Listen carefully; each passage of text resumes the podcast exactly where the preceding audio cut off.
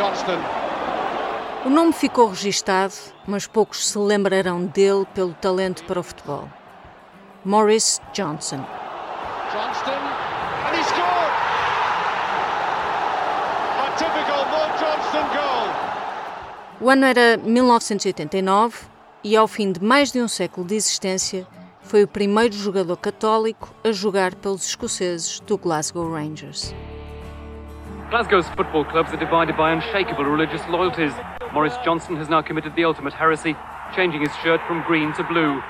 The Ranger supporters have been brought up in 120 years of tradition, and it's obvious it's going to affect. Uh, I would reckon quite a few thousand. It is a quantum change in uh, Scottish football and possibly in Scottish society, and on these grounds it, it, it's welcome.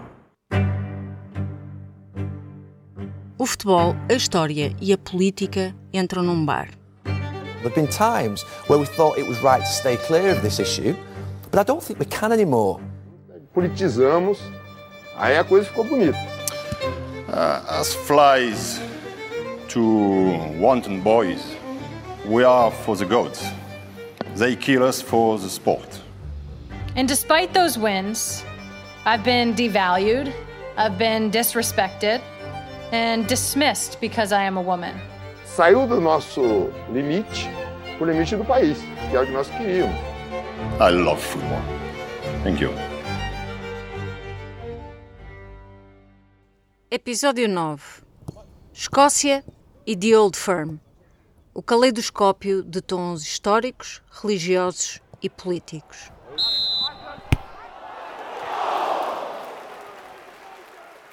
A rivalidade entre clubes da mesma cidade ou região é praticamente uma regra escrita do futebol. Essa rivalidade é composta de tonalidades gregárias que oscilam entre o sentido de pertença e a polarização que alimenta emocionalmente os jogos de futebol. Em particular, por exemplo, é bem conhecida a rivalidade entre os poveiros do Varzim e os vilacondenses do Rio Ave, quando a distância que separa ambas as localidades é pouco mais do que uns meros 3,5 km em linha reta. Quando o Rio Ave perde, é uma verdadeira terrível.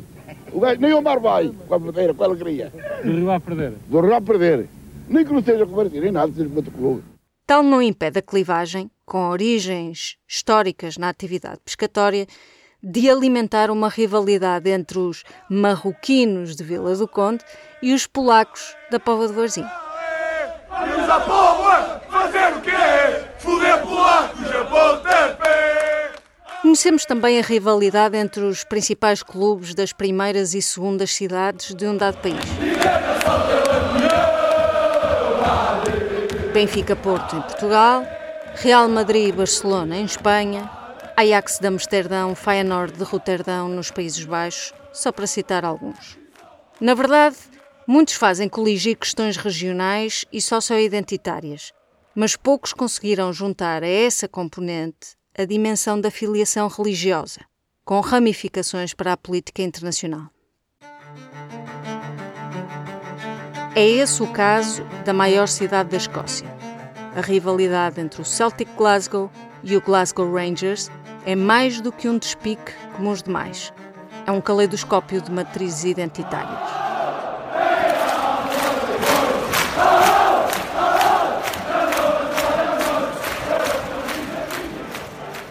Se a questão irlandesa tinha o Estatuto Constitucional da Irlanda do Norte na sua origem, os dois clubes de Glasgow alimentavam as duas faces da polarização.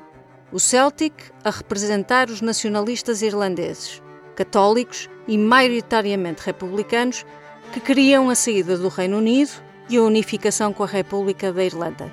O Rangers a representar os unionistas, tendencialmente protestantes e monárquicos, que queriam manter-se no Reino Unido. A origem deste caleidoscópio de tons polarizados tem como espectável raízes históricas. O Celtic Glasgow funda-se numa agremiação na sequência da vaga de imigração irlandesa para fugir à miséria acentuada pela chamada peste da batata. Mesmo tendo afetado em larga escala vários países da Europa no século XIX, a praga atingiu especialmente os irlandeses, que dependiam amplamente da cultura da batata para sobreviver na era vitoriana do Reino Unido. Para fugir da miséria, os irlandeses procuraram Glasgow, na Escócia, entre outras paragens. Depararam-se à chegada com um país maioritariamente protestante, em oposição ao catolicismo dos irlandeses que lá chegavam.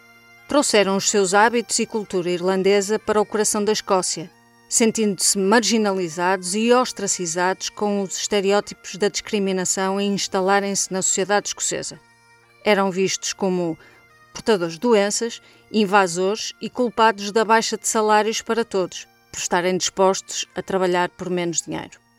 Não será então surpresa a fundação de um clube de um desporto bem popular, como o futebol, com marca de afirmação irlandesa e ligação ao país de origem. Desde o emblema escolhido, o trevo, símbolo da Irlanda, a predominância da cor verde, à presença de bandeiras irlandesas onde quer que o clube jogue. Enquanto os adeptos do Celtic encontravam no clube uma afirmação do movimento pró-independência irlandesa em relação ao Reino Unido, os do Rangers assumiam uma posição unionista, de orgulho e uso da bandeira Union Jack. Mais ainda quando, no final do século XIX, John Ura Primrose, um político fervorosamente anticatólico e anti-irlandês, assumiu a presidência dos Rangers, proibindo, por exemplo, que qualquer católico jogasse pelo clube. O mesmo aconteceu do lado do Celtic, interditando protestantes de jogar pelos Irish Scots.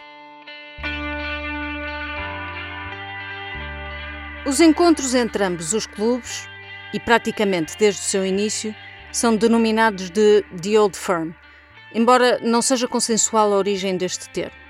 Certo é que ambos, já no século XXI, fizeram um registro conjunto da patente da designação do Derby de Glasgow, o que nos fará pensar se não haverá nada como um interesse comercial comum para esbater uma rivalidade centenária e literalmente sangrenta, dada a violência entre os adeptos.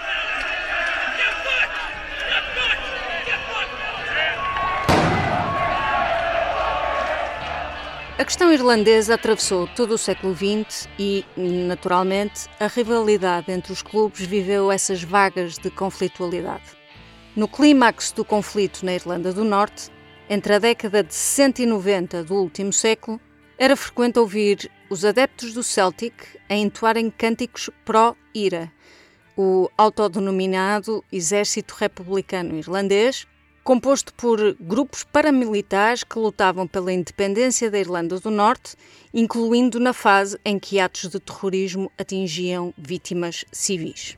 I hope we're not moving into this sort of tit for tat era once again that can only cause escalating violence.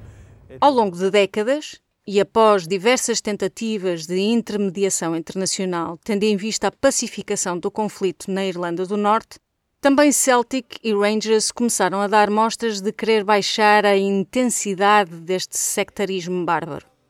Em 1996, o Celtic lançou uma campanha entre os seus adeptos para sensibilizar contra a intolerância chamada Boys Against Bigotry. E anos mais tarde, o Rangers fez o mesmo com uma campanha denominada Pride Over Prejudice.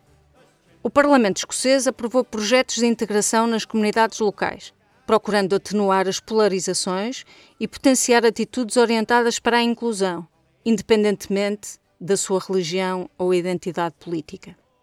No século XXI, as linhas de polarização têm-se esbatido em Glasgow, com um número cada vez maior de casamentos entre católicos e protestantes, tendência também a nível nacional. As certezas do alinhamento partidário também já viram dias de maior nitidez, reduzindo-se a tendência para os Rangers votarem nos conservadores e os Celtics nos trabalhistas. Talvez esta alteração demográfica e sociológica mais recente torne um dia o Derby Old Firm em apenas um jogo de futebol, com todos os tons do caleidoscópio, arraigado pela saudável rivalidade histórica, religiosa, política e partidária, mas apenas um jogo de futebol.